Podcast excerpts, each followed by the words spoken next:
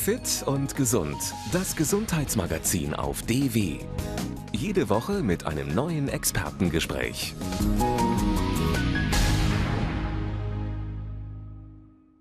Um mehr über die Schuppenflechte zu erfahren, bin ich jetzt bei Frau Professor Dr. Ludwig Peitsch, Dermatologin hier am Klinikum Vivantes Berlin-Friedrichshain.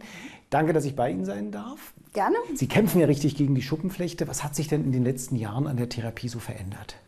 In der letzten Dekade sind ganz wesentliche Fortschritte in der Behandlung der Schuppenflechte erzielt worden. Es sind neue Medikamente eingeführt worden, die Biologics heißen.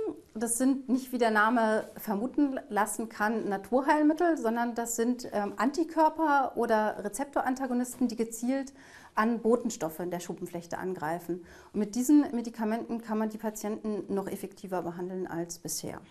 Und wie wählen Sie die Patienten aus, bei welchen diese Biologicals verwendet werden können und bei welchen eher nicht?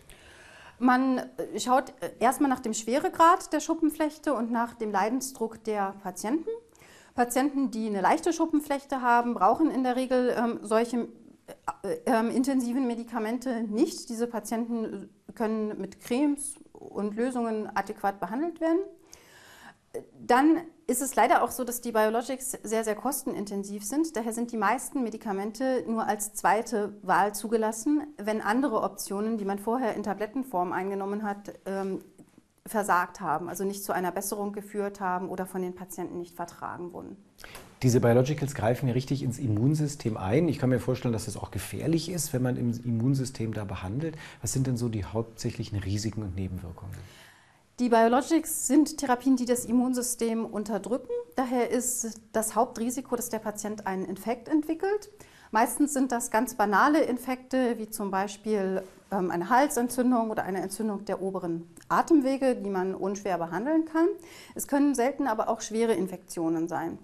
Und es kann unter Biologics passieren, dass eine Tuberkulose reaktiviert wird. Daher müssen alle Patienten vorher gescreent werden, ob sie in der Vergangenheit einmal eine Tuberkulose durchgemacht haben. Weil die im Körper noch übrig geblieben sein kann und durch die Behandlung mit den Biologicals dann erneut genau. aufflammen kann weil die Tuberkulose latent im Körper bleibt und die Erreger dann reaktiviert werden können, wenn das Immunsystem unterdrückt wird. Daher brauchen Patienten, die einmal eine Tuberkulose durchgemacht haben oder die einen positiven Tuberkulosetest im Blut aufweisen, eine prophylaktische Behandlung mit Tuberkulostatika, bevor sie mit den Biologics beginnen. Ja, und jetzt sehen wir hinter uns eine Patientin, die ebenfalls gerade an der Schuppenflechte therapiert wird, aber nicht mit Biologicals, sondern mit einer Creme. Was passiert hier? Genau, die Patientin bekommt eine Creme mit äh, Ditranol oder auch Zignolin. Das ist eine Creme, die hautreizend wirkt, ein ganz etabliertes Medikament zur Behandlung der Schuppenflechte, das schon Anfang des 19. Jahrhunderts in anderer Form eingesetzt wurde. Und über diesen hautreizenden Effekt kommt es dann auch zu einer Hemmung der psoriatischen Entzündung und letztlich zu einem Abflachen der Plaques. Unsere Patientin ist hier tagesstationär zurzeit weil die Behandlung aufgrund des hautreizenden Effekts langsam gesteigert werden muss und weil die Behandlung auch ähm, die Haut und die Wäsche verfärben kann und die Badezimmereinrichtung zu Hause verfärben. Ah, deshalb sollte man es nicht selber aufschmieren, weil man die Dosis nicht richtig, die Menge nicht richtig ja. hinbekommt und die Nebenwirkungen dann auch mit Wäsche da ja. sind. Ja. Wie häufig oder wie, wie lange wird so eine Therapie durchgeführt? Die Behandlung wird stationär oder teilstationär über mehrere Wochen durchgeführt. Wenn man im Rahmen eines stationären Aufenthalts sehr schnell steigert, braucht man vielleicht zwei Wochen. Teilstationär behandeln wir üblicherweise über vier bis fünf Wochen. Wie entsteht Schuppenflechte eigentlich? Die Ursachen äh, für die Schuppenflechte sind letztlich genetisch. Das ist eine ähm, Erkrankung mit einem starken erblichen Hintergrund. Ähm, es kommt dabei zu einer Autoimmunreaktion die Autoantigene werden jetzt in letzter Zeit identifiziert, die äh, äh, zur psoriatischen Entzündung dann führen.